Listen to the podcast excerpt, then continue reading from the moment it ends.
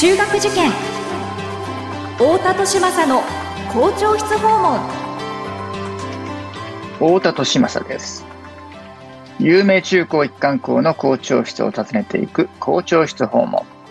今回は東京都杉並区にある私立の学校国学院大学久我山中学高等学校の校長先生にお話を伺います。学校は個性で選ぶ時代入試も模試も出会いの場です。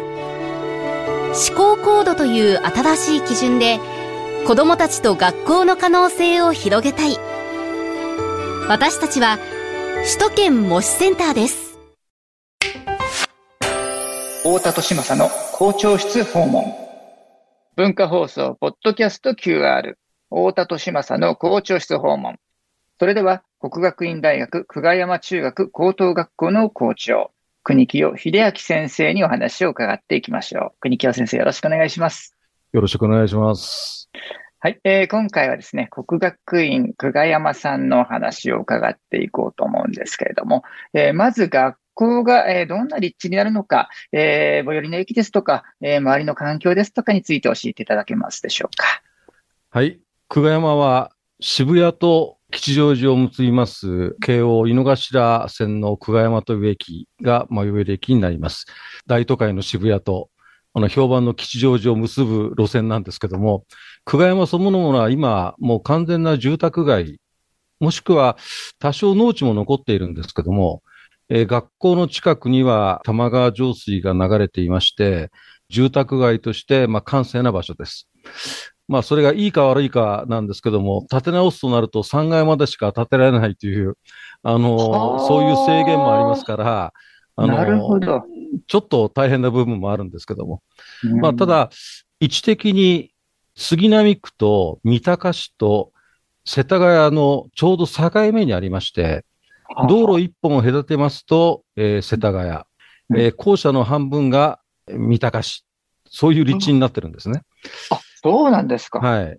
ですから、あの、まあ、近くには寺町通りというふうに呼ばれる自社がずっと並んでいる通りもありまして、まあ、最寄りの駅は、えー、井の頭線の久我山なんですけども、うん、えー、まあ、私は、あの、京王線、多摩市に住んでますので、京王線の千歳烏山駅で降りまして、えー、朝歩いて、えー、学校に通ってます。大、体、歩いて25分ぐらいになりますか。あ、いい距離ですね、なかなか。はい。結構。2キロ、2キロぐらいあるんですね。そうで、2. 点ちょっとですかね。ですね。あ、えー、ですから夏は汗びっしょりになりますけども。確かに、確かに、はい、真夏は、ね、時間によっちゃちょっと汗かいて、学校に到着することになっちゃいますね。そうですね。なるほど。はい。わかりました。ありがとうございます。はい、まあ、そういった、えー、閑静な住宅街にある、えー、国学院久我山さんということなんですけれども、えー、最近の学校の様子、えー、いかがな感じか教えていただけますでしょうか？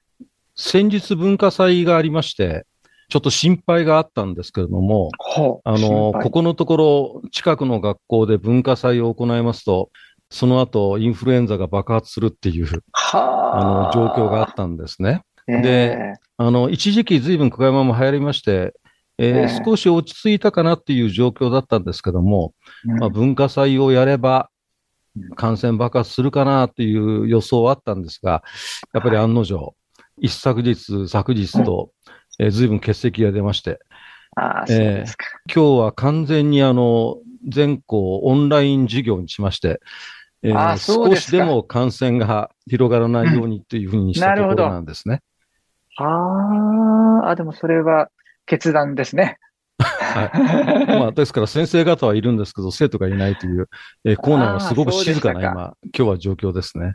ああ、はい、でもあれですね、このまあそういった状況で、あのインフルエンザの感染拡大防止のために、まあオンラインにパッと切り替えるっていうことも、まあ、あのコロナ禍であの一つ身につけたスタイルではありますよね。そうですね。ええー、多分なければ5年ぐらいはかかったかなと思うことが、本当に数ヶ月であの時は進みましたから。えー、そうですね。はい。ですから、あの、悪いことばかりではなくて、一気に ICT 教育が進んだっていうところはありますね。えーうんうん、はい、ね。まあ人間はやっぱりあの痛みから学ぶっていうことなんですね。確かにそういう側面もありますね。なるほど、なるほど。はい。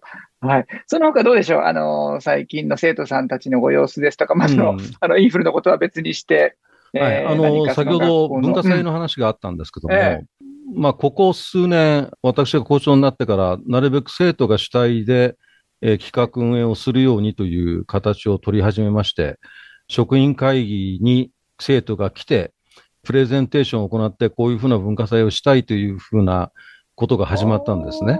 なるほど。はい。で、ただまあ、あの、ありますのは、今、久我山使っているキャッチフレーズが、えー、きちんと青春っていう、おいいですね、えー、ものなんですけれども、うん、はい。あの、まあ、言い方を変えると、ちょっと不満はありまして、えー、久我山の生徒っていうのは、やっぱりきちんとルールを守る生徒が、まあ、多いっていうところはあると思うんです。はいうん、あの、まあ、それが学校全体に流れてる雰囲気かなと思うんですね。はい。当然、はっちゃけてはみ出す生徒もいるんですけども。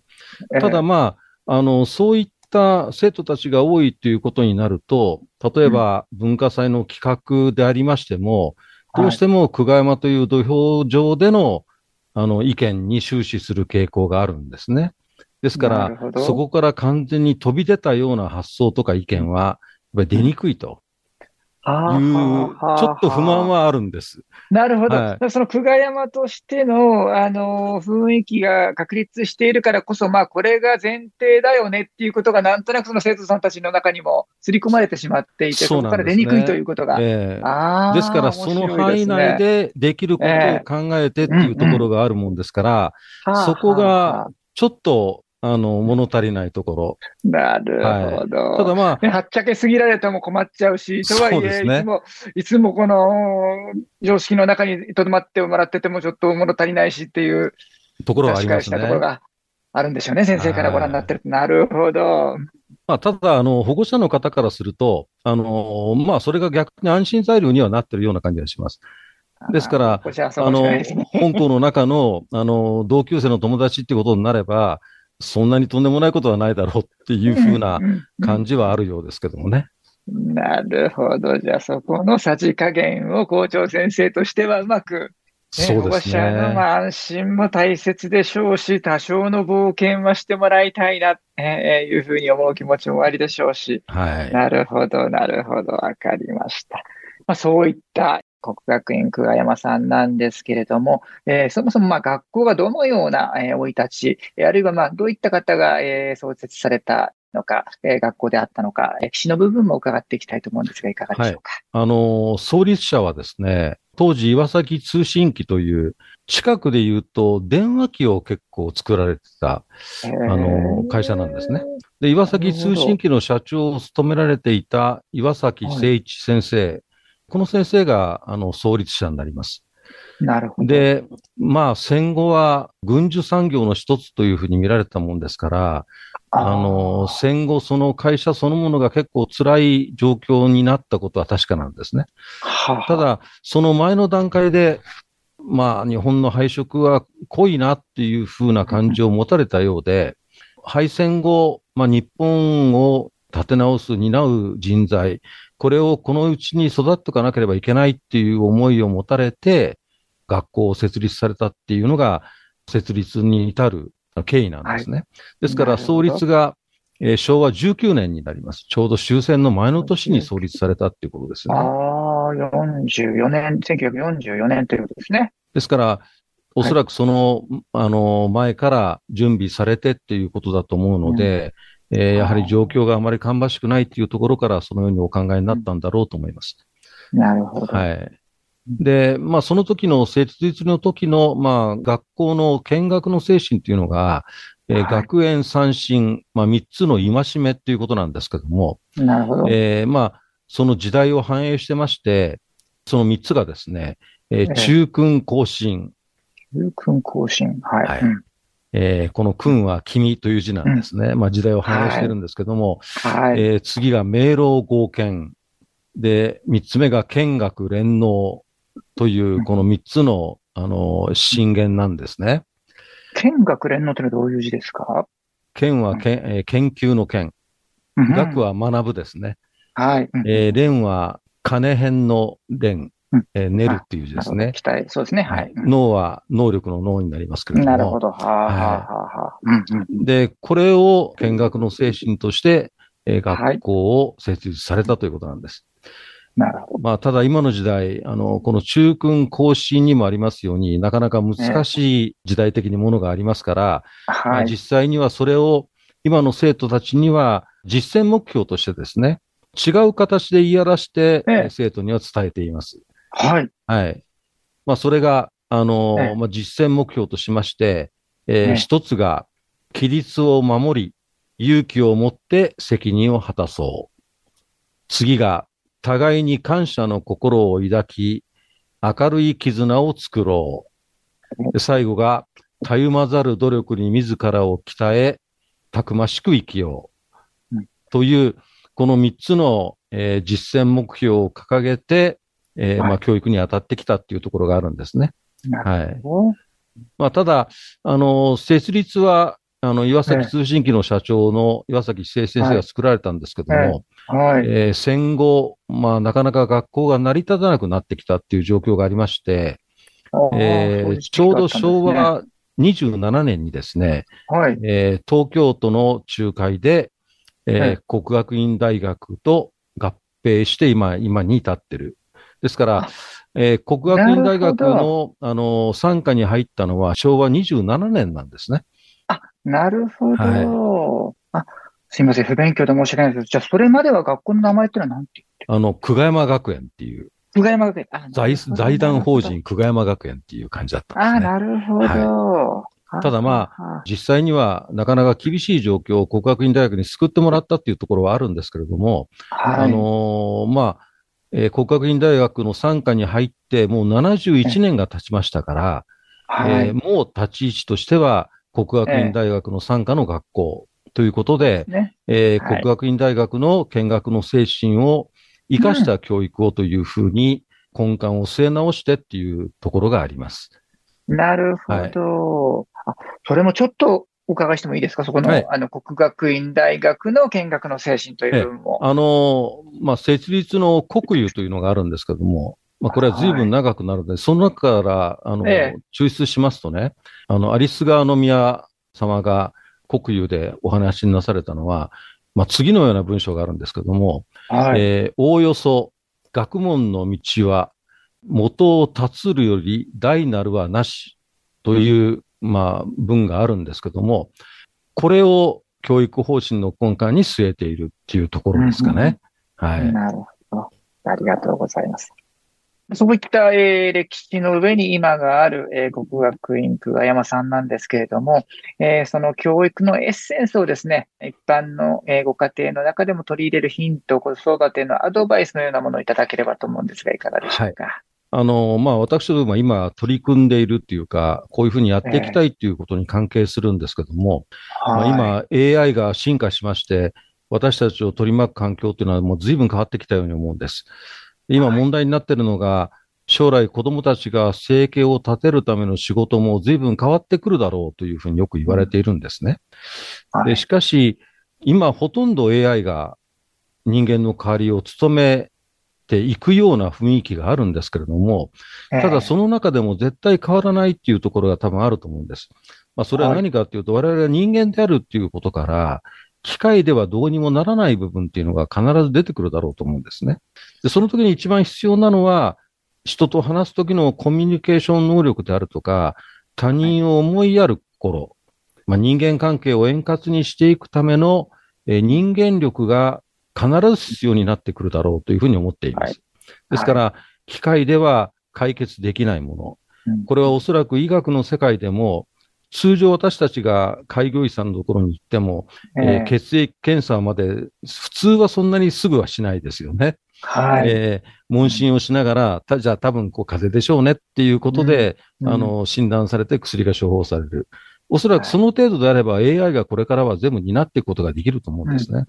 ただ、もっと病が深刻になった時に、私たちが多分求めるのは何かっていうと、うん、え。ーお医者さんと話すことによって救われる心の部分に多分なるだろうと思うんですね。うん。ですから、そこは、あの、いくら AI が進歩したと言っても、外せないところだというふうに思ってるんです。ええ。ーですから、まあ、学校で今問題になっている、まあ、本校でも、あの、当然そういう問題って出てくるんですけども、えまあいじめの問題、えーうん。これも多分この辺から出てきてるだろうというふうに思ってるんです。あ、ごめんなさい。この辺というのは。あの、人間関係を円滑にしていくための人間力とかですね、他人を思いやる心とか。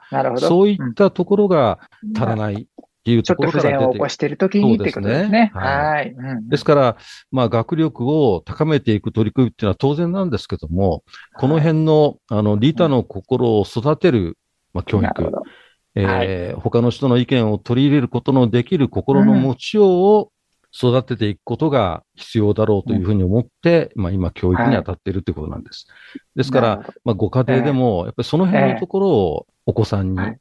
え話していただければ、うんうん。えー学校生活を送るにあたっても、トラブルが少なくい、あの、過ごしていけるんじゃないかっていうふうに思うんですね。なるほど。はい。これ、言って諭せばいいんですかね？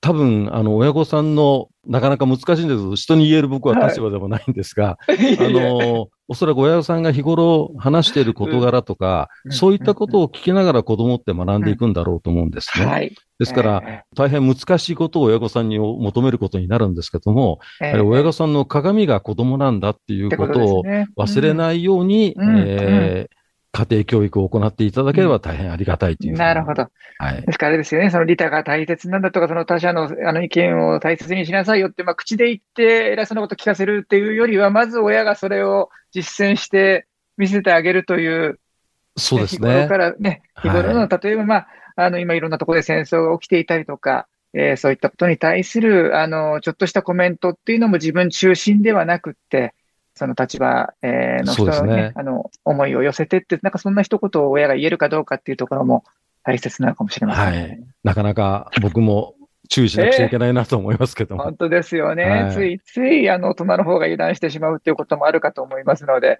えーはいそこを肝に銘じて、えーアドバイスとさせていただければと思います。はい。校長室訪問。今回は国学院大学久我山中学高等学校の校長、国清秀明先生にお話を伺いました。国清先生、ありがとうございました。ありがとうございました。